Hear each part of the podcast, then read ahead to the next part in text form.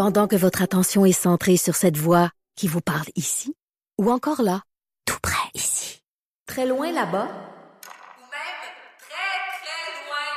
Celle de Desjardins Entreprises est centrée sur plus de 400 000 entreprises partout autour de vous. Depuis plus de 120 ans, nos équipes dédiées accompagnent les entrepreneurs d'ici à chaque étape pour qu'ils puissent rester centrés sur ce qui compte, la croissance de leur entreprise.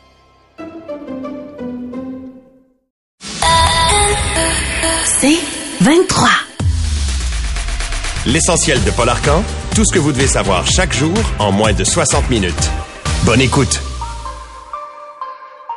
Premier sujet ce matin, je vous dirais, c'est la rentrée euh, parlementaire à Québec.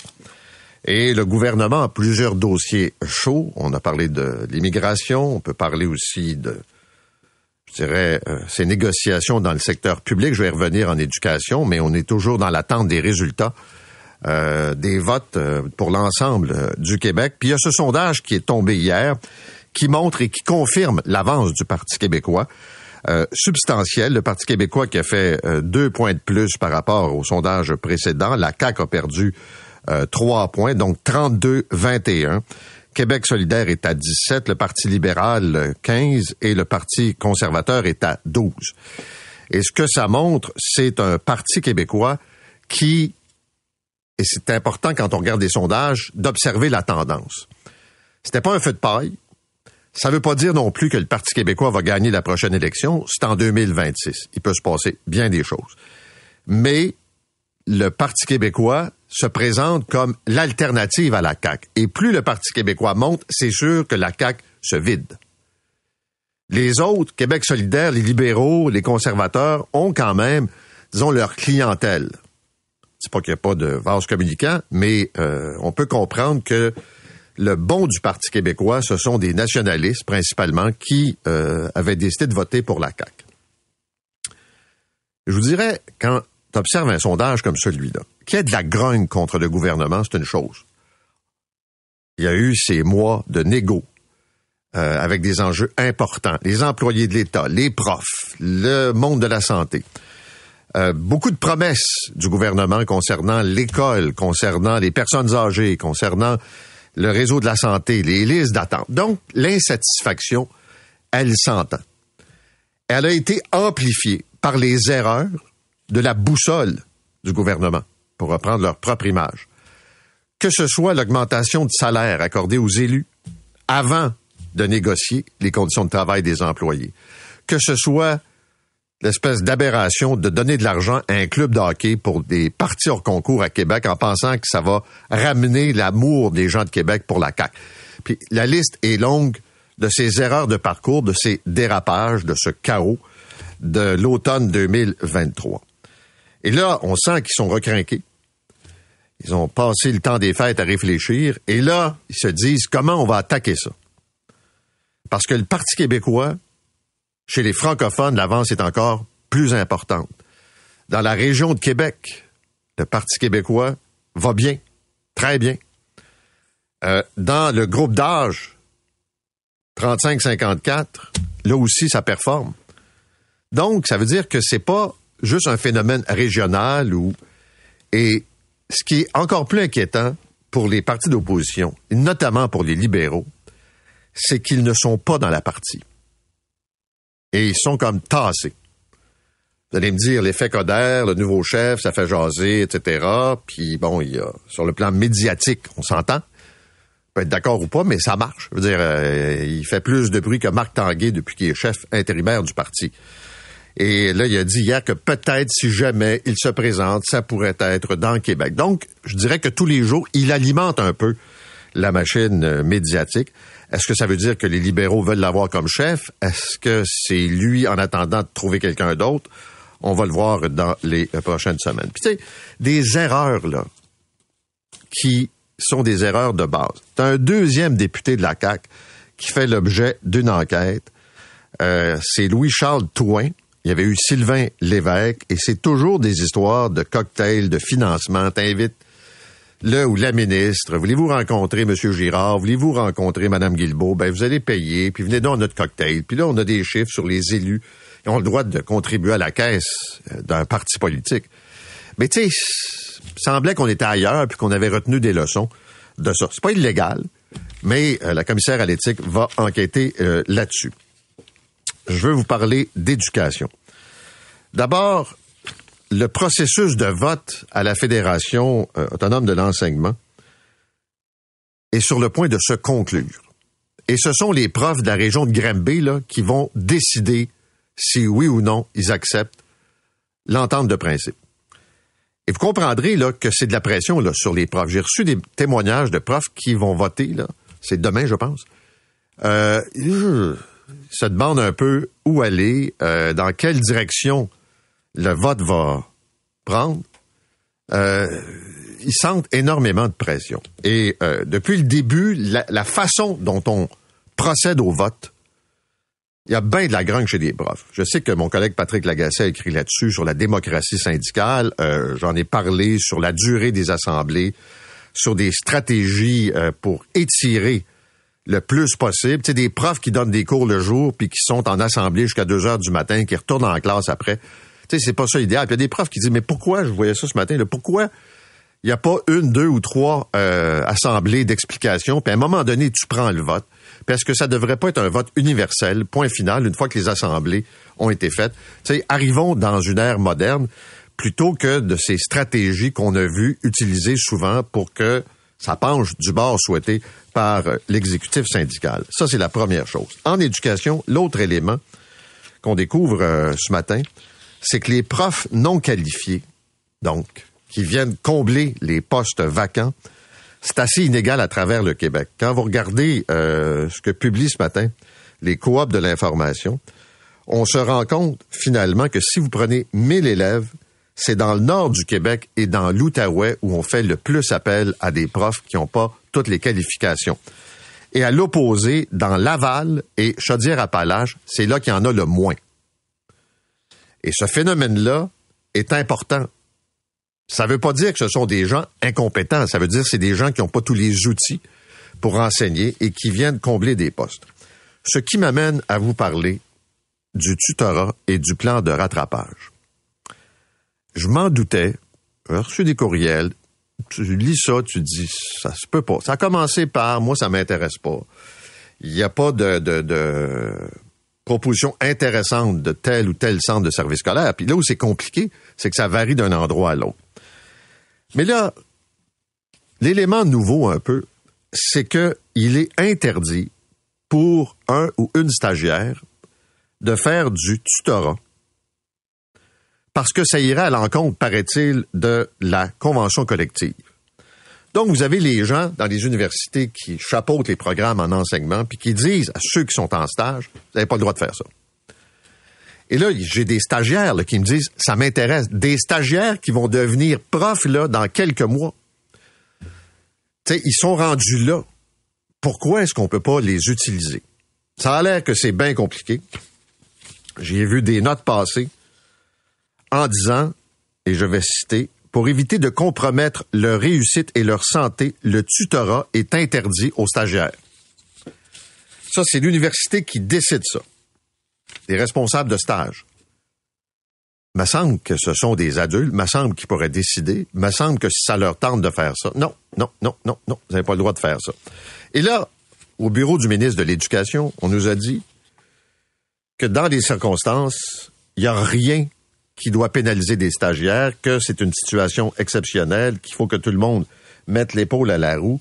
Autrement dit, on comprend pas pourquoi des stagiaires pourraient pas jouer un rôle dans le plan de rattrapage. On verra quel sera le portrait global.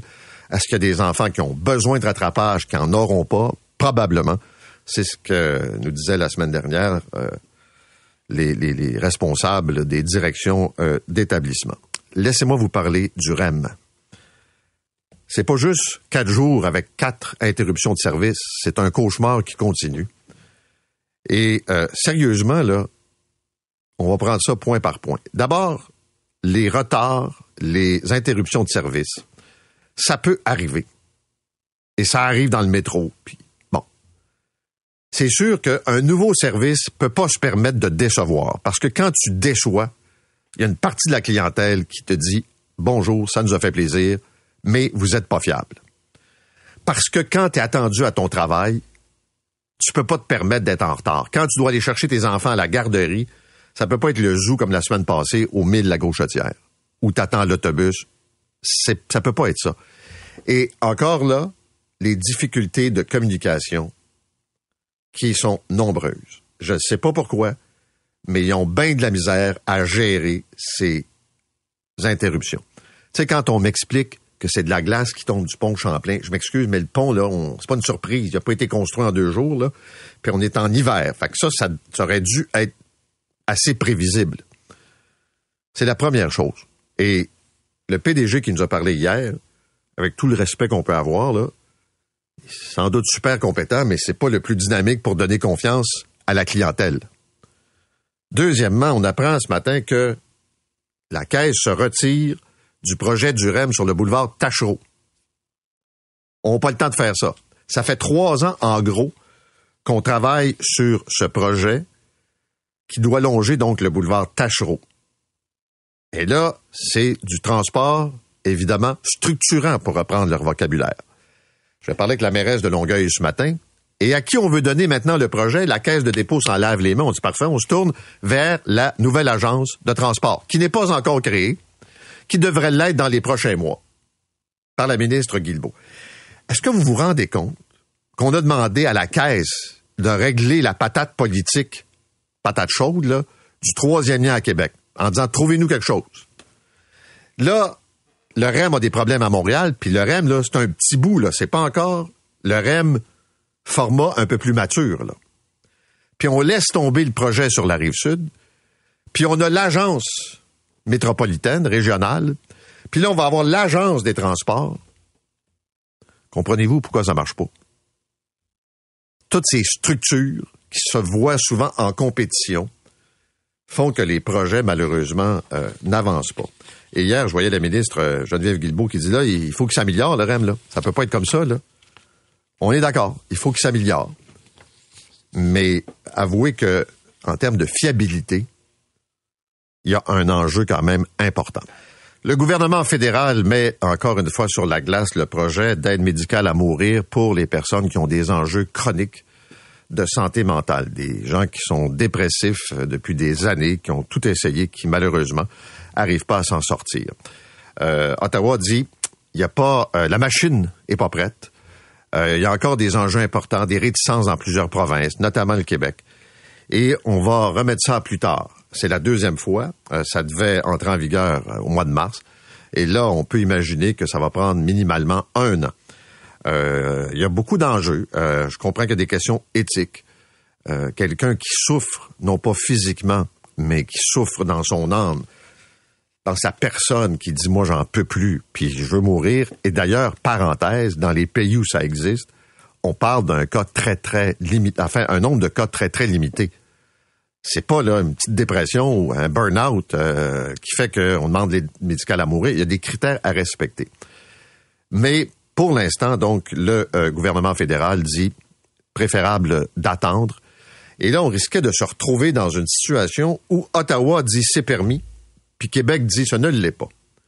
Et là, on a élargi, au gré des consensus, la possibilité de recevoir l'aide médicale à mourir. Rappelons-nous, au début, là, c'était pratiquement des gens qui étaient en fin de vie en termes d'heures, de jours puis certains demandaient l'aide médicale, puis étaient déjà morts quand euh, tombait la décision. après ça, on a dit on va l'élargir un peu. Puis là, on regarde avec la possibilité aussi de permettre à des gens qui ont euh, des maladies dégénératives de pouvoir euh, programmer à l'avance, à partir d'un certain nombre de critères, leur choix. Donc, ça veut dire que pour les gens qui ont des enjeux de santé mentale et non pas physique, ben, vous allez devoir attendre. petit coup d'œil aussi sur le centre de rendez-vous pour les euh, patients en attente de rencontre avec un médecin spécialiste. On sait que la liste est longue, là. Et euh, d'ailleurs, je voyais en fin de semaine la présidente de la CSN qui disait euh, C'est effrayant, j'ai été opéré dans une clinique privée. Tu dis OK. Par mon médecin.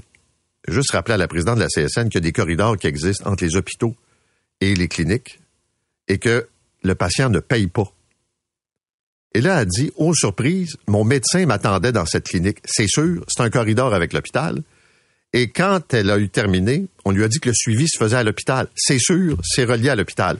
Venant de la présidente de la CSN, tu sais, je veux bien qu'on dégobille sur le privé, mais il me semble que ça t'a pas coûté un sou, c'est ton médecin, puis t'as été opéré plus vite que ce que l'hôpital pouvait faire. Fait que mettons que, comme on dit, gagnant-gagnant dans un cas euh, comme celui-là. Mais je reviens à la centrale des rendez-vous. Je vais taire les noms. C'est une auditrice qui me partage ça. Son père est décédé. Et euh, son père avait un problème euh, assez chronique. Il était sur la liste d'attente. Et malheureusement, il s'est enlevé la vie. Après son décès, euh, c'était en 2022, le 6 juillet 2023, donc plus d'un an plus tard, ils reçoivent une lettre où elle apprend qu'il attendait pour une consultation médicale spécialisée depuis plus de 12 mois. Ça, c'est la version officielle. Certains, sa conjointe entre autres, parlent de deux ans. Vous allez me dire, oui, c'est correct, là, il vérifie si la personne est euh, toujours en attente pour faire sauter les doublons. Mais là, je vous cite la lettre. Nous procédons actuellement à une épuration, épuration administrative de votre demande puisque celle-ci a plus de 12 mois. Nous vous prions de communiquer avec nous si cette demande de consultation est toujours nécessaire dans les 30 jours. On peut-tu choisir les mots? Cette auditrice me donne la définition du Larousse pour ce qui est de épuration. Ça fait, là, je cite, action d'éliminer d'une administration, d'une entreprise, d'un parti politique les personnes jugées indésirables ou simplement douteuses. Exclusion, expulsion. Tu sais, pas moyen de rédiger une lettre un peu plus humaine que ça. D'ailleurs, je pense qu'elle a écrit au ministère, en disant euh, prendre contact. Non. On est en train d'épurer nos listes. On fait le ménage. Êtes-vous mort? On a-tu encore besoin de vous garder sa liste? ça manque un petit peu de tact, ça manque un peu de finesse, puis ça manque surtout de respect quand on utilise ce genre de termes. On va revenir ce matin sur le projet de la Ville de Montréal qui se concrétise d'ouvrir des bars 24 heures sur 24 dans certains arrondissements. Je vous le dis tout de suite, là. L'intention est là. Ça va être où? Comment? Je le sais pas. Puis la Ville n'a pas précisé. J'imagine qu'il va y avoir des consultations, mais on peut penser, parce que la mairesse l'a dit, là, dans le quartier latin, on peut penser dans le village aussi. Et là, c'est l'enjeu du bruit. Parce que déjà, les propriétaires d'établissements reçoivent des plaintes. Souvent, c'est une personne, des fois deux. Et là, euh, il y a des contraventions, des tickets qui sont émis, des constats qui sont faits parce que ça fait du bruit. Puis là, je vois déjà là dans des quartiers qui vont dire c'est quoi cette affaire-là, il est 4 heures du matin, ça crie dans la rue. Euh, j'entends la musique dans un bar. Euh, c'est sûr que si tu vis dans le village, ça se peut qu'il y ait un petit peu de bruit. Si tu vis dans des secteurs où il y a des euh, salles de spectacle, des établissements, des restos, exemple, c'est la rue Saint-Denis ou ailleurs, ça se peut qu'il y ait du bruit. Alors, comment la ville va gérer ce qu'on appelle cette situation? Et puis, ce matin, je vous parle aussi de cet article dans la presse parle beaucoup de la crise du logement. C'est un exemple ce matin où tu vois le beau de l'humain et la laideur de d'autres humains. C'est euh, Tristan Péloquin qui nous raconte l'histoire de cet immeuble dans Huntsic, Quartier-Ville, de 119 logements, avec euh, les frères Balabagnan qui euh, opèrent la patente. Ils ont vendu des logements. Mais c'est pas le condo où on conçoit habituellement, là avec des aires communes puis un syndicat de propriétaires. C'est une autre forme. Et ce qui fait donc que vous vous retrouvez avec un qui est propriétaire de plusieurs unités et dans ce cas-là, des petits propriétaires, souvent des gens issus de l'immigration, qui se sont fait harceler, écœurer par les propriétaires. Puis comme les banques n'étaient pas trop portées à vouloir financer ça, c'est euh, Maher Balabanian qui a joué à la banque. Et son frère gérait l'immeuble. Et là, là, on harcèle le monde, on les écœure, on étire les délais, on leur charge des contraventions parce qu'ils se promènent en vélo dans le coin. Vous voyez le genre? La Cour vient de trancher, la Cour supérieure du Québec vient de condamner euh, les deux frères à près de 5,9 millions en indemnité et dommages punitifs et 1,3 million en intérêt. Ça, c'est l'horreur. C'est le côté dégueulasse des humains. Mais de l'autre côté, c'est l'avocat, maître Vincent Ranger, qui a représenté les victimes de ces deux propriétaires de façon bénévole.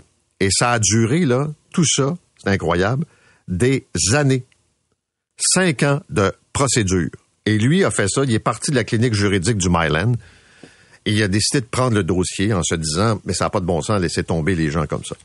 Alors, euh, les deux côtés de l'être humain, des gens qui ont l'air visiblement, il se faisait appeler le pharaon, puis il était comme l'espèce de dictateur à vie dans son immeuble, puis son frère l'exécuteur des basses œuvres. Vous écoutez l'essentiel de Paul Arcan en 60 minutes. De retour après la pause.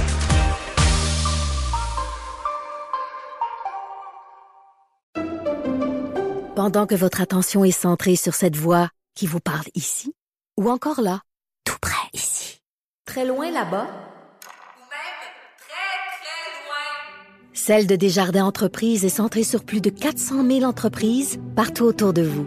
Depuis plus de 120 ans, nos équipes dédiées accompagnent les entrepreneurs d'ici à chaque étape pour qu'ils puissent rester centrés sur ce qui compte, la croissance de leur entreprise. L'essentiel de Paul Arcan. Bon, on parle de plus en plus et on en jasait avec euh, Frédéric tantôt sur les réseaux sociaux euh, de ces injections de vitamines, espèce de cocktail par intraveineuse. Il y en a qui font la promotion de ça et euh, pour toutes sortes de raisons, la libido, le manque de sommeil, la perte de poids, les lendemains, comme on dit, de gueule de bois. Et euh, il y a un nombre quand même important de cliniques qui l'offrent. Je sais qu'il y en a au moins une sur la rive sud, à Montréal aussi, qui propose ces euh, injections. Et hier, des ordres professionnels ont pris la parole en disant ça suffit là, euh, c'est du grand n'importe quoi. On pense l'ordre des infirmières et infirmiers, des diététistes, nutritionnistes. Et avec nous ce matin pour en parler, le président du Collège des médecins, Dr Maurice Godreau. Dr Godreau, bonjour. Bonjour, M. Arcan. Et également le président de l'Ordre des pharmaciens, Jean-François Desgagnés. Monsieur Desgagnés, bonjour. Bonjour, M. Arcan. Euh, docteur Godreau, je commence avec vous. Là. Pour obtenir les injections, là, euh, c'est, c'est, c'est en vente libre, ça prend une ordonnance de quelqu'un. Comment ça marche? En principe, euh, ça prend une ordonnance de quelqu'un. Euh, mais c'est pas, c'est pas, c'est pas, on peut pas se procurer ça dans des pharmacies du Québec pour le moment, en tout cas. Euh, donc, euh, oui, ça prend, ça prend une ordonnance de quelqu'un. C'est pour ça que on a fait ça les quatre heures d'ensemble. Euh, c'est à la fois pour protéger le public, puis les informer du fait que ça pouvait être dangereux pour eux, et deuxièmement pour rappeler les obligations déontologiques là, à nos membres respectifs. euh, dans le cas du Collège des médecins et des médecins, bien sûr. Donc, protéger le public, c'est c'est- c'est tou- toujours ça notre première mission. Donc, on l'a fait d'abord pour ça, mais également pour rappeler euh, aux médecins et aux autres professionnels de la santé qu'il fallait y aller selon des preuves scientifiques et selon la science. Et au moment où on se parle, il n'y a pas d'étude, aucune étude scientifique qui a démontré euh, que scientifiquement, ça pouvait être efficace, euh, l'injection de, ce- de ces produits-là par intraveineuse. OK, mais je comprends qu'il y a comme des quoi, des médecins qui signent des ordonnances euh, collectives et les gens se présentent, par exemple, pour se faire faire des injections? Il se peut. Euh, ça, je n'ai pas de- de- d'exemple.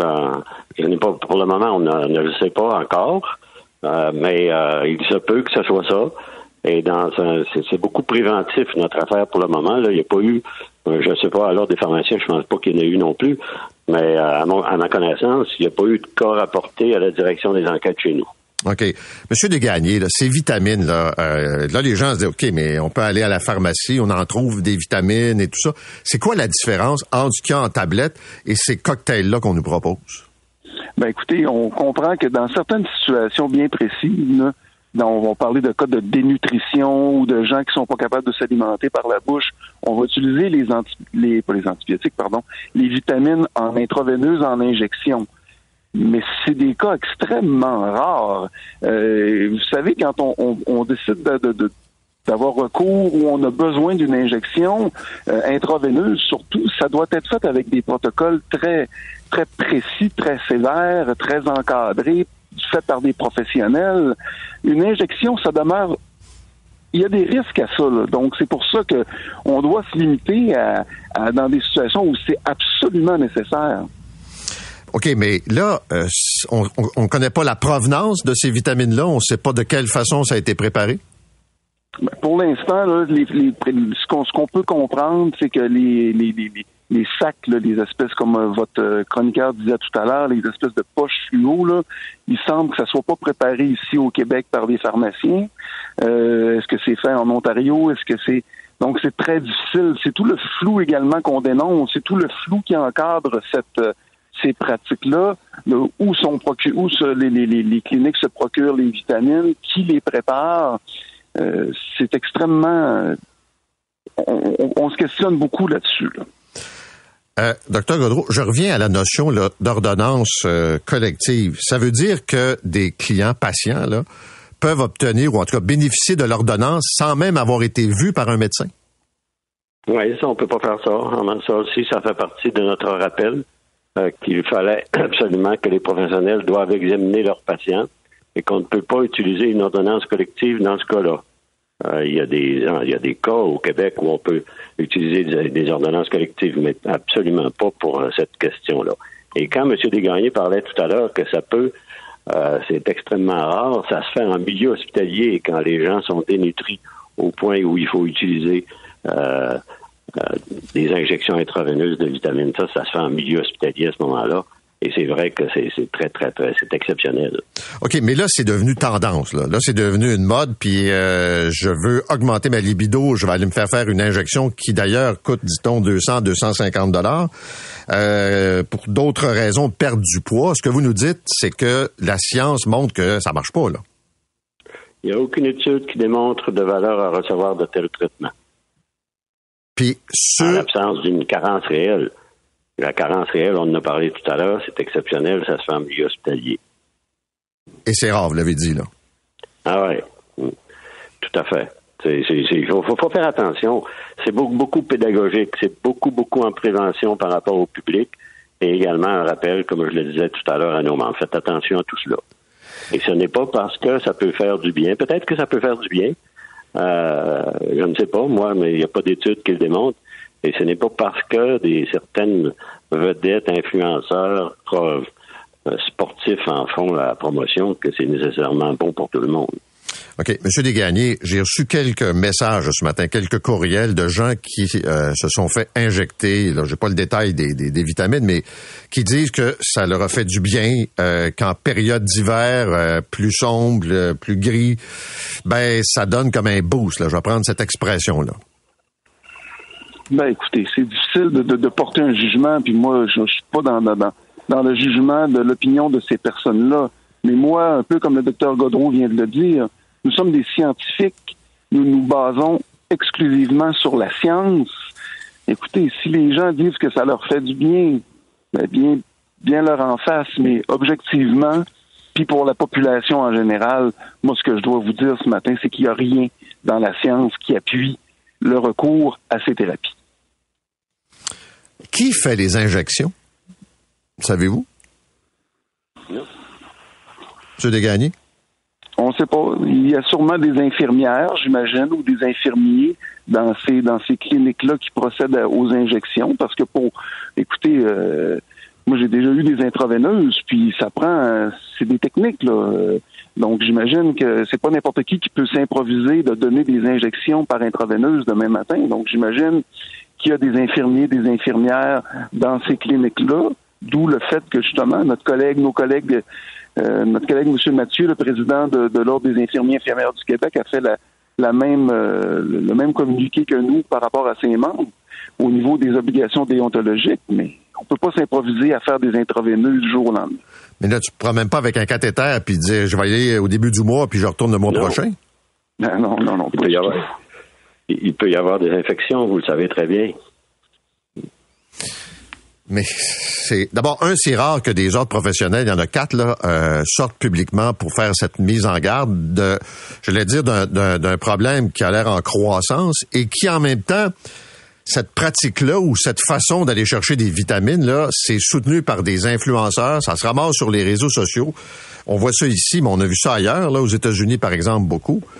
euh, comment je dirais, est-ce que je comprends le danger de l'infection, mais de recevoir des antibiotiques, pas des antibiotiques, mais des, euh, des vitamines, est-ce qu'il y a un danger relié à ça? Docteur Gaudreau?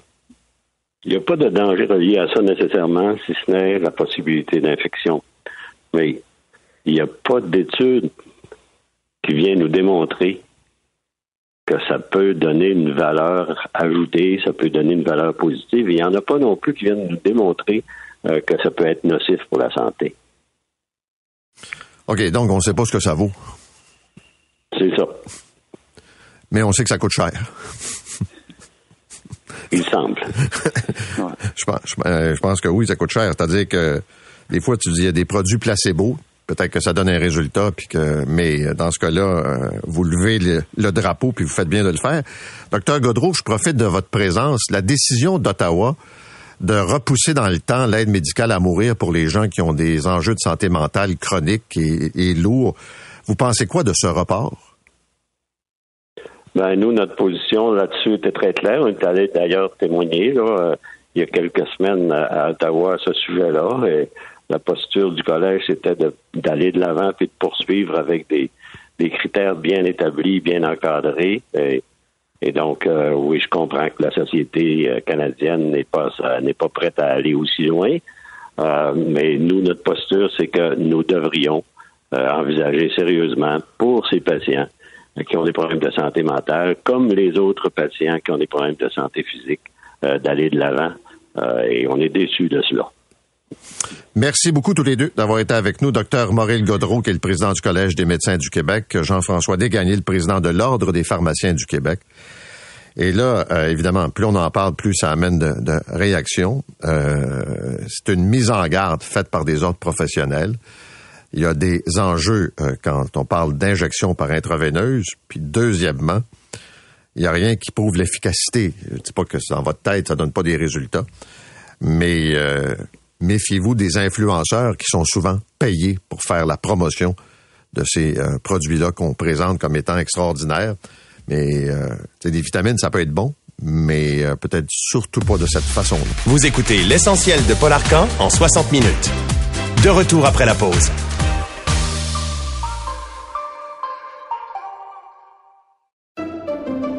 Pendant que votre attention est centrée sur cette voix qui vous parle ici, ou encore là, tout près très loin là-bas, Celle de Desjardins Entreprises est centrée sur plus de 400 000 entreprises partout autour de vous. Depuis plus de 120 ans, nos équipes dédiées accompagnent les entrepreneurs d'ici à chaque étape pour qu'ils puissent rester centrés sur ce qui compte, la croissance de leur entreprise. L'essentiel de Paul Arcan. C'est un mauvais début de semaine pour l'EREM, cette filiale de la Caisse de dépôt et de placement du Québec Infra. Euh, hier, on parlait avec le président. Il y a eu des ratés, des problèmes de communication. Québec qui met de la pression. Et puis, hier soir, on apprenait que le projet qui est prévu pour la rive sud, le long du boulevard Tachereau, eh ben, euh, ils ont décidé de larguer le projet. La mairesse de Longueuil est avec nous, Catherine Fournier. Madame Fournier, bonjour. Bonjour, Monsieur Arcan. Pourquoi la Caisse de dépôt renonce à ce projet sur lequel, en principe, il travaille depuis trois ans? En fait, on est d'accord avec la caisse de dépôt parce que la mairesse de Brossard, Doreen Assad et moi-même avions d'ailleurs fait cette exacte demande au gouvernement du Québec vendredi dernier. Pourquoi? Parce que on constatait justement après trois ans, il y a eu des études qui ont été euh, réalisées. Manifestement, ces études-là ont été complétées. On a eu l'occasion de rencontrer également les dirigeants de la caisse justement euh, ce vendredi. Et au terme de la rencontre, ben, notre constat était clair, c'est que le projet de la rive sud ne faisait pas partie des priorités euh, actuelles de la caisse qui semble en avoir déjà, puis on, les comprend, euh, plein les bras avec la gestion de la première branche, avec la complétion des chantiers également en cours pour, pour les autres branches de la phase 1 du REM et semble avoir une volonté aussi de diversification de ces investissements en infrastructure. Donc, bien qu'il semblait avoir un certain intérêt, nous, on a constaté que ça figurait pas au rang de, justement de, de, de, leurs prochaines actions. Puis nous, on a envie que ça, on a envie que ça bouge. Et je vous entendais tout à l'heure parler euh, d'un certain manque de vigueur euh, potentiellement chez les dirigeants euh, de la caisse à cet égard-là. On a constaté la même attitude, donc ça nous rassurait pas du tout. Mais, mais mettez-vous à la place des citoyens. Là. Pendant trois ans, ils travaillent sur un projet, ils font des études pour implanter un REM, là, dont la- la- le besoin est clair, là, sur le boulevard Tachereau, un mode de transport collectif structurant, pour reprendre l'expression à la mode. Puis après trois ans, ben là, on passe à un autre appel. Mais c'est pas trois années qui ont été perdues. Euh, faut comprendre que à l'origine, il y avait un bureau de projet qui avait été confié au réseau de transport de Longueuil, euh, pour lequel il y avait quand même eu quelques débuts d'études réalisées. Puis ces études-là avaient été reprises par la Caisse lorsque le mandat leur a été confié par Québec en octobre 2020. Par la suite, il y a eu des études, diagnostics de mobilité, de territoire, euh, des tracés, des modes qui ont été également euh, à l'étude. Et donc, la Caisse a réalisé ce travail-là, a même poussé, de ce que je comprends, dans certains détails, euh, différents scénarios. Et donc, euh, à travers, par exemple, la nouvelle agence, on pourrait reprendre les études. C'est normal qu'il y ait cette phase-là qui a été réalisée. Nous, notre point euh, à Brossard et à Longueuil, c'était de dire, ben maintenant qu'on peut passer en mode réalisation, dans l'intervalle, il doit y avoir une concertation pour le choix, notamment du tracé et du mode à partir des études réalisées. Mais pour ce qui est de la réalisation, on croit qu'une future entité euh, gouvernementale spécifiquement dédiée au transport collectif va être plus euh, efficace pour réaliser le projet. OK, mais il y a un bout qui échappe aux auditeurs, c'est clair. là. D'abord, euh, ils proposaient quoi comme projet? Ils ont fait des études pendant trois ans. La conclusion, la savez-vous? C'était quoi le- la, la proposition retenue? S'il y en avait une? En décembre 2021, euh, la Caisse de dépôt euh, nous a rencontrés à Longueuil pour exposer justement le fait qu'il avait complété les études puis qu'il avait besoin de deux années supplémentaires pour aller détailler les scénarios. Mais pour eux, le scénario qui était rentable, parce que c'est ça l'objectif de la Caisse de dépôt, c'était le scénario d'un REM. OK. Et quand vous les avez rencontrés la dernière fois, est-ce que c'est encore le REM qu'ils avaient dans les boîtes? Moi, je les ai seulement rencontrés en décembre 2021. Vous n'avez pas À vu personne du quoi? REM depuis ce temps-là? De, la vu- Caisse de j'ai dépôt? Eu plusieurs rencontres politiques avec des ministres, avec le premier ministre qui euh, nous confirmait la volonté du gouvernement, mais la Caisse nous avait dit en décembre 2021 qu'ils avaient besoin de deux années supplémentaires pour détailler leur projet. Moi, dans l'intervalle, j'ai fait plusieurs représentations pour que la Caisse rencontre notamment mes homologues des autres villes de l'agglomération et de la rive sud qui étaient touchées euh, par le projet. Manifestement, ça n'a pas été réalisé. Bon, OK, mais là, là j'en perds des bouts, là. Parce que si vous êtes la mairesse de Longueuil, que ce projet-là doit se concrétiser sur votre territoire, vous n'avez pas de contact direct avec ceux qui étudient le projet qui va passer chez vous. La Caisse avait des contacts notamment avec les fonctionnaires pour aller récupérer certaines données, certaines informations qui serviraient aux études. Mais effectivement, malgré les relances, on n'avait pas de mise à jour du projet. La dernière mise à jour du projet qu'on a eue, c'était vendredi dernier. Est-ce que c'est le projet Tramway Québec version Longueuil? C'est-à-dire qu'on on fait, on travaille, on fait des plans, puis finalement, on l'étouffe. Je dirais pas nécessairement qu'on l'étouffe parce que on peut passer en d'autres mains pour ce qui est de sa réalisation. Je pense que c'est quand même de bon augure que le gouvernement réalise qu'on manque d'expertise pour le transport collectif au Québec. C'est vrai que c'est pas nécessairement normal qu'on ait besoin de se tourner vers une instance comme la Caisse de dépôt qui a pas nécessairement les mêmes objectifs. On parle de rentabilité, puis c'est, bien la rentabilité parce qu'ils ont l'objectif de faire fructifier nos caisses de retraite.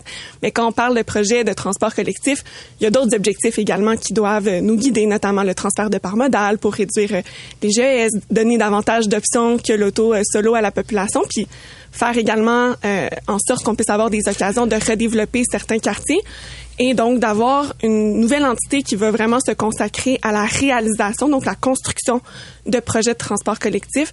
Mais c'est intéressant. Puis nous, dans ce cas-ci, on pensait que justement, une fois que la caisse a réalisé les études, encore une fois, c'est pas un, pas un travail qui va être à mettre aux, aux poubelles. Bien au contraire, on va pouvoir tabler là-dessus pour se concerter, puis ensuite passer en phase réalisation. Ouais, mais on veut confier ce projet-là à une agence qui n'existe pas encore, qui va être théoriquement fonctionnelle à partir de l'automne, qui va donc reprendre et relire les études pour, ça va prendre combien de temps avant qu'on ait un début de réponse à quelle sorte de mode on va installer? Ça va certainement aller plus vite qu'avec la caisse de dépôt euh, au, au, vu de ce que j'ai pu euh, constater. Donc, on s'est trompé en leur donnant le mandat. On leur a donné le mandat, euh, Ben, j'imagine, que- à, à l'époque, parce que justement, ils venaient de... euh, on, on voyait quand même que ça avançait assez rapidement avec le- la première phase euh, du REM. ce serait une question à poser au, au, gouvernement entre vous et moi. Il y avait déjà un, un bureau de projet au, au, RTL à ce moment-là. Il aurait pu avoir un choix différent. Là, je pense qu'il y a certains constats qui sont faits du côté du gouvernement. Moi, je me dis, en ce moment, ça fonctionne pas. Ça fonctionne pas euh, avec le, le MTMD, donc le ministère du Transport et de la Mobilité durable en ce qui a trait à la réalisation de projets de transport collectif, c'est un constat. C'est un constat qu'on manque d'expertise euh, au Québec. On manque pas de structure, par exemple. C'est vrai, on manque pas de structure. Puis je suis pas Ah, fan non plus euh, vraiment de la création de ce genre d'entité-là, mais en ce moment, on a un problème qui, qui est manifeste. Donc, il faut essayer de faire les choses différemment. Autrement, effectivement, on va juste continuer à perdre euh, des années. Puis ça, Mais ça sérieusement, là. je comprends qu'il faut bien faire les choses, là, puis euh, de pas précipiter. Mais entre ça, puis je- moi, je regarde, je suis le contribuable, je dire, OK, on a nos sociétés de transport, que la ministre est en train de passer au peigne fin sur les dépenses, les audits. C'est vrai chez vous, c'est vrai à Montréal, c'est vrai partout. c'est une bonne chose. C'est bien correct. Ensuite de ça, on a une agence qui est pas encore née. On sait pas exactement euh, la mouture, à quel moment ça sera fonctionnel. On a l'autorité régionale qui a ses chicanes, j'imagine, avec vous, avec tout le monde, la guerre de pouvoir. Ils font plein d'erreurs. On donne des mandats au REM pour trouver une solution sur le troisième lien à Québec. Ça fait bien du monde, là. Je suis d'accord avec vous. Je suis d'accord avec vous, clairement. Puis il y a une espèce d'empiètement aussi entre les différentes missions. Je pense qu'il y a un ménage euh, à faire, ou en tout cas clairement de pouvoir euh, remettre, disons, euh, des mandats plus clairs à dire, chacune on- on- des on a- instances. on n'a pas d'expertise, mais on a un paquet d'experts, supposément, dans toutes ces structures-là. On en a, puis on a des gens qui, qui travaillent fort. Faut dire, moi, je le, je le vois comme mairesse de Longueuil, autant avec notre réseau de transport, avec la RTM. Euh, les gens sont pleins de bonnes intentions, puis il y a quand même une expertise qui existe, mais clairement qu'il y a une optimisation à faire dans les façons de, de fonctionner. Je vous donne des exemples, là, des gens là, qui habitent la rive sud, là. Ouais. La disparition de la voie réservée sur le pont Champlain. Trouvez-vous que c'est une bonne affaire?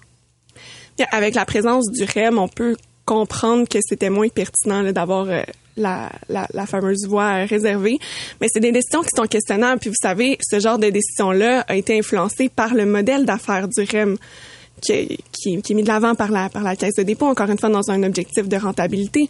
Tous les autobus maintenant du RTL, Réseau de transport de Longueuil, doivent être abattus euh, vers, vers le REM. Mais vous n'avez pas l'impression que le, on est parti de cette idée extraordinaire d'établir ce lien avec le REM, avec le constat que pour bien des gens, c'est une mauvaise expérience. Puis quand tu donnes une mauvaise impression en partant, ça décourage. Que des gens qui euh, voulaient prendre puis qui prenaient l'autobus avant font pas trop trop confiance. On s'est pas tiré dans le pied là, avec la gestion actuelle. Je dis pas que c'est pas perfectible, là, mais actuellement, ça va pas bien. Il y a des enjeux de communication qui sont majeurs.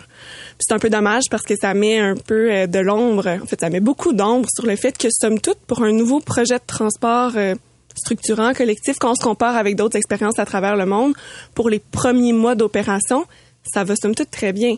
Mais les enjeux de communication sont tellement majeurs puis ont tellement des répercussions dans la vie des usagères puis des usagers. Je vous entendais tout à l'heure quelqu'un qui arrive en retard au travail, qui peut pas aller récupérer ses enfants à la garderie. C'est grave puis il y a pas d'informations qui circulent. Les gens sont laissés dans le néant.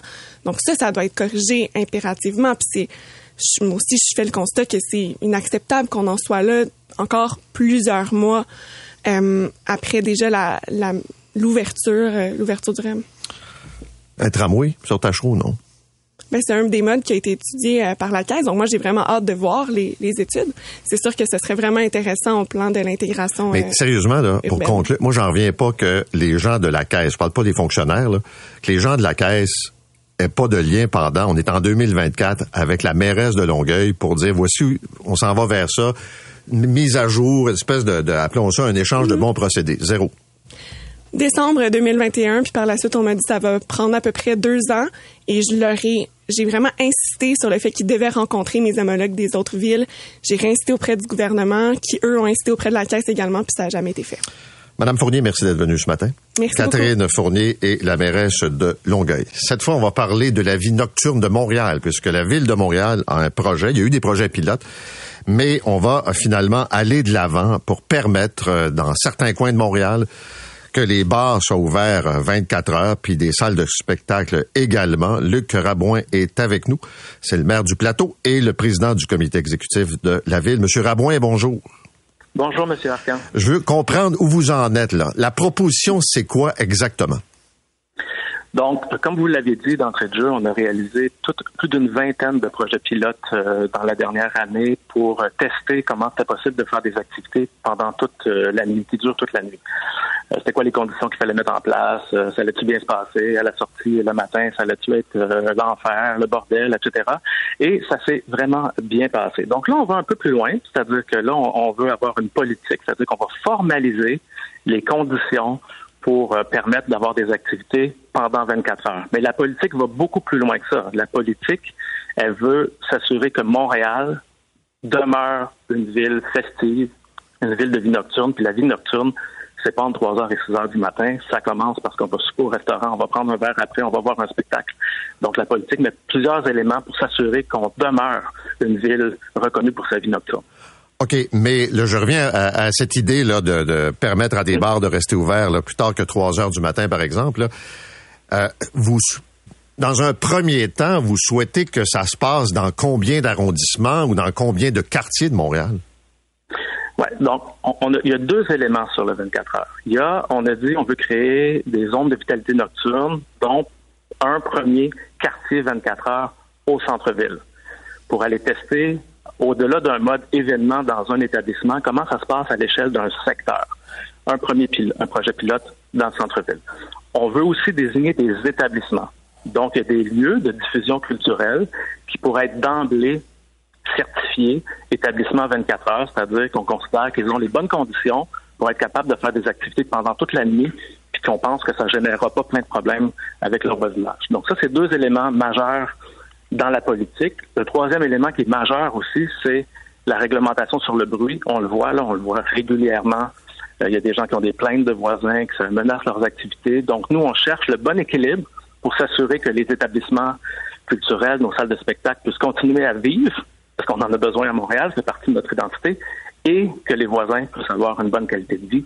Il faut qu'on modifie notre règlement, donc c'est un, des, des éléments majeurs de la politique. OK, mais je suis pas sûr que je comprends. Là. Euh, prenons le cas du centre-ville de Montréal. Mettons que les propriétaires de bars au centre-ville euh, décident, moi je suis propriétaire de bar, je veux ouvrir 24 heures. Est-ce que je suis dans la zone, c'est automatique, ou c'est du cas par cas, par établissement, par salle de spectacle?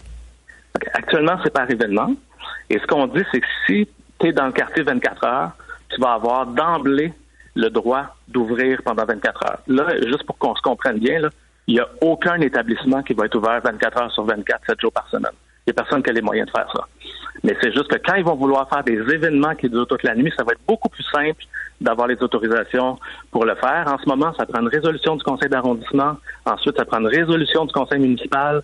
Donc là, on veut simplifier les choses parce qu'on on, on a une bonne expérience là avec les projets pilotes qu'on a faits sur les conditions qu'il faut mettre en place pour que ça marche. À partir des projets pilotes que vous avez faits, là, de façon générale, les bars ouvraient quoi? Jeudi, vendredi, samedi, euh, 24 heures? Ou en tout cas jusqu'à jusqu'à 6 heures le matin, mettons? C'était un événement, une nuit. C'était vraiment 24 heures. Les événements qui ont eu lieu, là, c'est vraiment une nuit. Il y a eu un événement dans le quartier latin pendant la rentrée des étudiants à l'UQAM. Euh, il y a eu des événements dans des, dans des, dans des établissements culturels. Euh, il y en a eu à la SAT. Donc, il y en a dans plusieurs lieux. Mais c'est généralement, c'est un événement 24 heures. OK, mais un propriétaire, là, j'ai vu ça ailleurs dans le monde, là, des propriétaires d'établissements qui disent les fins de semaine, on est ouvert après les heures. Est-ce qu'ils pourraient le faire? De façon systématique, sans événement? S'il est dans un euh, quartier 24 heures, oui. Puis s'il est un établissement désigné 24 heures, oui. OK. L'autre question. Y a-t-il un enjeu avec les permis d'alcool? C'est-à-dire que je comprends la décision de la ville pour les, en fait, désigner des zones, puis euh, ce qui est des, plaintes concernant le bruit. Mais est-ce que la, régie des permis d'alcool a statué là-dessus? La ville a le pouvoir de prolonger les heures d'ouverture, euh, incluant le permis d'alcool. Donc, nous, on fait déjà ça. Puis pendant tous les événements qu'on a fait dans la dernière année, c'est la ville qui autorise la prolongation de vente d'alcool de 3 heures à 6 heures du matin. OK, la régie des permis d'alcool n'a rien à voir là-dedans. La régie des permis d'alcool gère l'octroi des permis d'alcool. Si un nombre de plaintes important, la régie peut suspendre les permis, elle peut faire toutes sortes de mesures, mais sur les heures, c'est la ville qui a le pouvoir. OK. Parlons du bruit des plaintes. Euh, on a vu des cas, euh, on peut penser au fameux, ben, c'est dans votre coin d'ailleurs, le théâtre de la Tulipe, euh, le voisin qui se plaint, là c'est une salle de spectacle. D'autres endroits, je voyais ce matin des établissements qui ferment, c'est souvent une personne qui va multiplier les plaintes là, pour justement faire fermer l'établissement. Comment vous allez faire en sorte que le citoyen soit pas frustré par le bruit, que les plaintes, on puisse en faire au besoin, puis en même temps, pas tuer ceux dont c'est le métier, puis qui ouvrent des établissements? Ben, c'est exactement ça notre défi. C'est vraiment de concilier les deux, là, euh, de trouver, un, notre règlement, il fonctionne pas en ce moment. Donc, il faut qu'on soit capable de l'adapter. On a des lieux forts de la culture euh, montréalais qui sont menacés de fermeture par un, une ou deux personnes. Ça marche pas. En même temps, on veut s'assurer qu'on protège la qualité de vie dans le voisinage. Donc, il faut trouver ce bon équilibre-là. C'est pour ça qu'on veut qu'on revoie notre réglementation. Mais trouver ce bon équilibre-là, c'est pas facile parce que si c'était facile, on l'aurait déjà fait. OK, mais euh, exemple, là, euh, on pense à des quartiers. Euh, Madame Plante a parlé de, de- du quartier francophone, du quartier latin, là, de, de- d'en faire un des éléments phares de la vie nocturne de Montréal. On peut penser au village, vous parlez du centre-ville également. Est-ce que les citoyens qui habitent là vont être consultés pour savoir si ça les intéresse? Absolument. C'est ça la prochaine étape de la politique. Dans le fond, nous, on a travaillé beaucoup avec les acteurs de la vie nocturne dans les deux dernières années. Là, le 13 février, on dévoile la politique de la vie nocturne et on lance une consultation publique. Donc déjà, les gens vont pouvoir donner leur avis. On veut que les Montréalais, Montréalaises participent à la consultation. Puis quand on va désigner des zones de vitalité nocturne, ça va se faire avec les arrondissements après consultation de la population. OK, puis si les citoyens en veulent pas, ils en auront pas. Si les citoyens du village en veulent pas, ils en auront pas. Ben, c'est ça qui va discuter dans la consultation. C'est-tu les citoyens du village? C'est-tu quelques-uns? C'est c'est pour ça qu'on fait des exercices de consultation, c'est pour avoir le pouls de la population puis voir c'est-tu acceptable ou c'est pas acceptable? Si les gens n'en veulent pas, il n'y en aura pas. OK. C'est parce que, M. Rabouin, pour être bien franc avec vous, je me méfie de ces opérations de consultation publique où les dés sont pipés d'avance, puis on s'arrange des fois pour changer de salle à la dernière minute pour faire taire des gens qui seraient contre le projet. Des fois, là, puis là, je, sais que l'office municipal, là, disons, a une fin d'année difficile, là, mais mettons que j'ai, je suis un peu cynique et j'ai des doutes. Ben, écoutez, les consultations sont, sont essentielles. Moi, des histoires de changer de salle à la dernière minute, je sais pas de quoi vous parlez. Je vous parle dans le sud-ouest de Montréal pour l'endroit où les gens peuvent aller se, se piquer. Ah bon, écoutez, euh, je, je je sais pas euh, l'exemple. euh, Ben, on avait convoqué la- les citoyens dans une salle, puis supposément que c'était trop petit, puis on a changé de place à la dernière minute. C'est la façon facile et classique d'éliminer des citoyens qui peuvent être dérangeants ou d'étirer des assemblées pour qu'on reste entre nous pour faire passer le projet qu'on veut. C'est ça qui Ben, me... je pense que c'est des situations vraiment exceptionnelles. En général, quand on fait nos séances d'information publique, euh, c'est annoncé d'avance, les gens peuvent, ven- peuvent venir, ils peuvent donner leur avis. Évidemment, c'est une consultation en, en bout de ligne, là. C'est les élus qui décident, c'est eux qui sont imputables, puis ils doivent expliquer leurs décisions aux citoyens. Mais c'est notre responsabilité d'entendre leurs avis, puis d'entendre aussi l'avis des propriétaires de salles de spectacle, de bars, etc. Puis nous, ben, notre job, c'est de trouver les bons équilibres, le bon équilibre pour s'assurer que les activités de la vie nocturne sont maintenues, ça fait partie de l'identité de Montréal, puis que la quiétude dans le voisinage est préservée. En terminant, est-ce que le projet pilote euh, a généré des plaintes de citoyens sur le bruit? Très, très peu. Pas plus que d'habitude quand il y a des événements qui ferment à trois heures. Puis c'était ça qu'on voulait aller tester. Il y avait beaucoup de sceptiques, là, notamment dans mes collègues, euh, sur euh, faire durer des événements toute la nuit avec prolongation de fermée d'alcool. Beaucoup pensaient que ça allait être vraiment le bordel.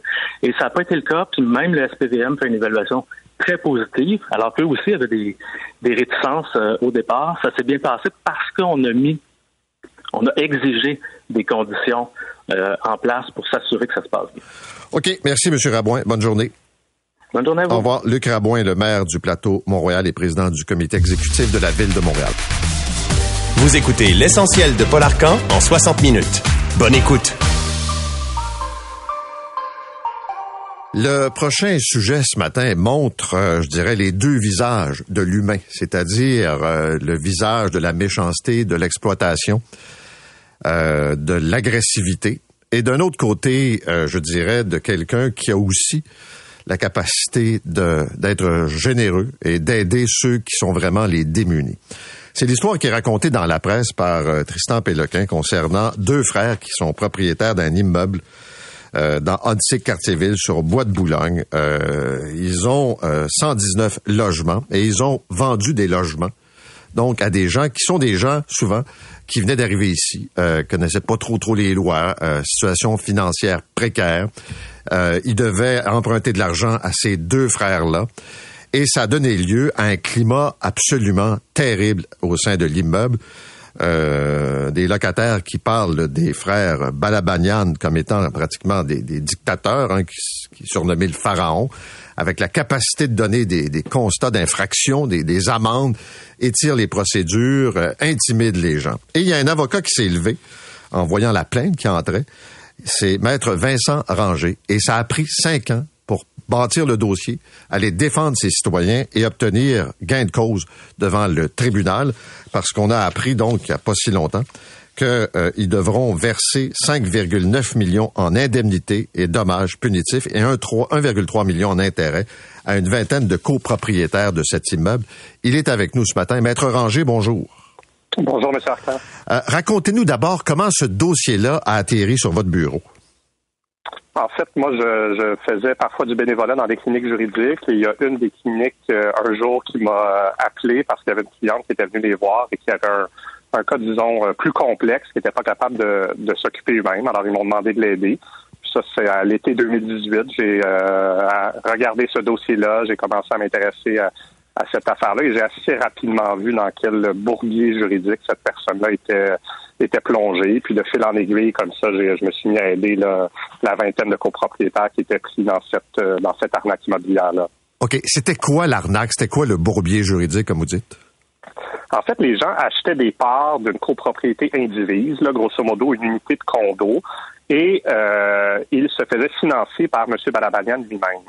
Euh, après quelques années, euh, les personnes se retrouvaient à... Euh, en fait, M. Balabanian se retrouvait à être à la fois copropriétaire majoritaire de l'immeuble, prêteur hypothécaire de mes clients qui avaient acheté dans cet immeuble-là, financé par lui-même, et M. Balabanian se nommait administrateur unique de l'immeuble.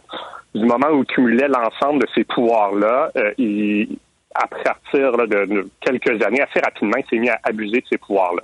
Donc, il imposait des amendes frivoles euh, à mes clients, il faisait une répartition des frais de copropriété qui était totalement inéquitable. Je vous donne un exemple, par exemple. M. Balabanian imposait des frais de copropriété par personne.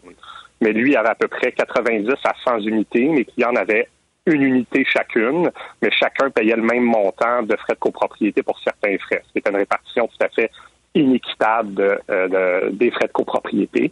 Alors, différents euh, éléments comme ça, où les prêts hypothécaires finissaient par être résiliés, et euh, du moment où mes clients se plaignaient là, de l'administration de l'immeuble ou demandaient des comptes à M. Balabanian, ben là, euh, ils subissaient du harcèlement judiciaire, du harcèlement verbal dans l'immeuble. Leur vie venait tout à fait un calvaire dans l'immeuble, de manière à ce qu'on les incite à partir et à céder au rabais les, euh, les unités à M. Balabanian. Donc, c'est un climat d'intimidation, là. Tout à fait. L'intimidation était une partie là, du stratagème qui a été mis sur pied, l'intimidation judiciaire, administrative, mais aussi euh, l'intimidation au sens courant du terme, se faire crier après, se faire suivre après dans l'immeuble, cogner aux portes, espionnage aux portes. Bon, euh, je comprends que vos clients, pour la plupart, ce sont des gens euh, à faible revenu, des gens issus de l'immigration, euh, fraîchement arrivés au Québec. Oui, c'était pas tous des gens à, faible revenu. C'était pour la plupart des gens qui avaient un peu d'argent à investir dans une unité de, de condo, donc qui avaient une petite mise de fonds à faire. Mais effectivement, pour la plupart, c'était des gens qui, euh, c'est des gens qui viennent de, de l'extérieur du Québec, de l'extérieur même du Canada, et donc euh, pour certains qui avaient un peu moins de, de ressources pour euh, se plaindre de cette situation-là. Beaucoup se sont laissés abuser dans ce système-là pendant des années, des années, avant qu'on puisse amener ça dans les tribunaux. Et pour obtenir cette compensation, je comprends que le tribunal a ordonné la saisie et la vente du bâtiment de l'immeuble. Effectivement. Donc, la vente de l'immeuble, la vente forcée de l'immeuble pour que mes clients puissent revoir leur argent qu'ils ont investi dans cet immeuble-là, mais aussi une indemnisation supplémentaire pour tout ce qu'ils ont souffert durant toutes ces années-là. Est-ce qu'il y a des possibilités d'appel? Est-ce que le dossier est réglé ou on en est là? Euh, je ne peux pas vous le dire en ce moment. Il y a une possibilité euh, judiciaire d'appel. Pour l'instant, j'ai pas d'indication qu'il y a un appel qui va être déposé, mais je peux pas vous le, je peux pas en être certain. OK. Et M. Euh, Balabanian, lui, s'était nommé administrateur à vie de l'immeuble. Oui, dans la convention qui avait fait publier en 2016, il s'était nommé euh, administrateur à vie, lui et ses héritiers aussi, donc pas uniquement lui. en plus, c'est une monarchie. ouais, ben c'est pour ça qu'une une de mes clientes l'appelait le pharaon. OK. Vous, vous avez pris ça euh, pro bono, là, comme on dit. Oui, effectivement, bénévolement, là, depuis 2018. Pourquoi vous avez pris ça bénévolement? Ben, moi, quand j'ai rapidement vu la situation dans laquelle ces personnes-là étaient plongées et que le système judiciaire était utilisé comme une arme contre eux, on utilisait la longueur des procédures, l'argent que mes clients devaient dépenser en frais d'avocat pour se défendre contre des amendes frivoles. Euh, quand j'ai vu qu'on utilisait le système de justice à mauvais escient, ben moi j'ai décidé de prendre ça euh, bénévolement et d'essayer de les sortir euh, de là. Et en travaillant bénévolement, ben c'était c'était une façon de lutter contre contre cet abus de procédure là que M. Balabanian faisait auprès de mes clients depuis tant d'années. Mais avec les compensations qui seront versées à vos clients, allez-vous toucher des honoraires quand même pour le travail que vous avez fait? Non, non, c'est un, dossier complètement bénévole. Pro bono de A à Z. Oui, ça a demandé beaucoup de temps, beaucoup de, soirs, de fin de semaine, euh, pas mal d'impact sur ma famille aussi, mais, euh, mais euh, je pense que pour mes clients, ça en valait la peine de mener ce dossier-là jusqu'à terme. J'ai dit d'entrée de jeu, c'était un peu si avec le même dossier, on avait le mal d'un côté et le bien de l'autre. Je veux pas, je veux pas exagérer, mais c'est quand même quelque chose, là.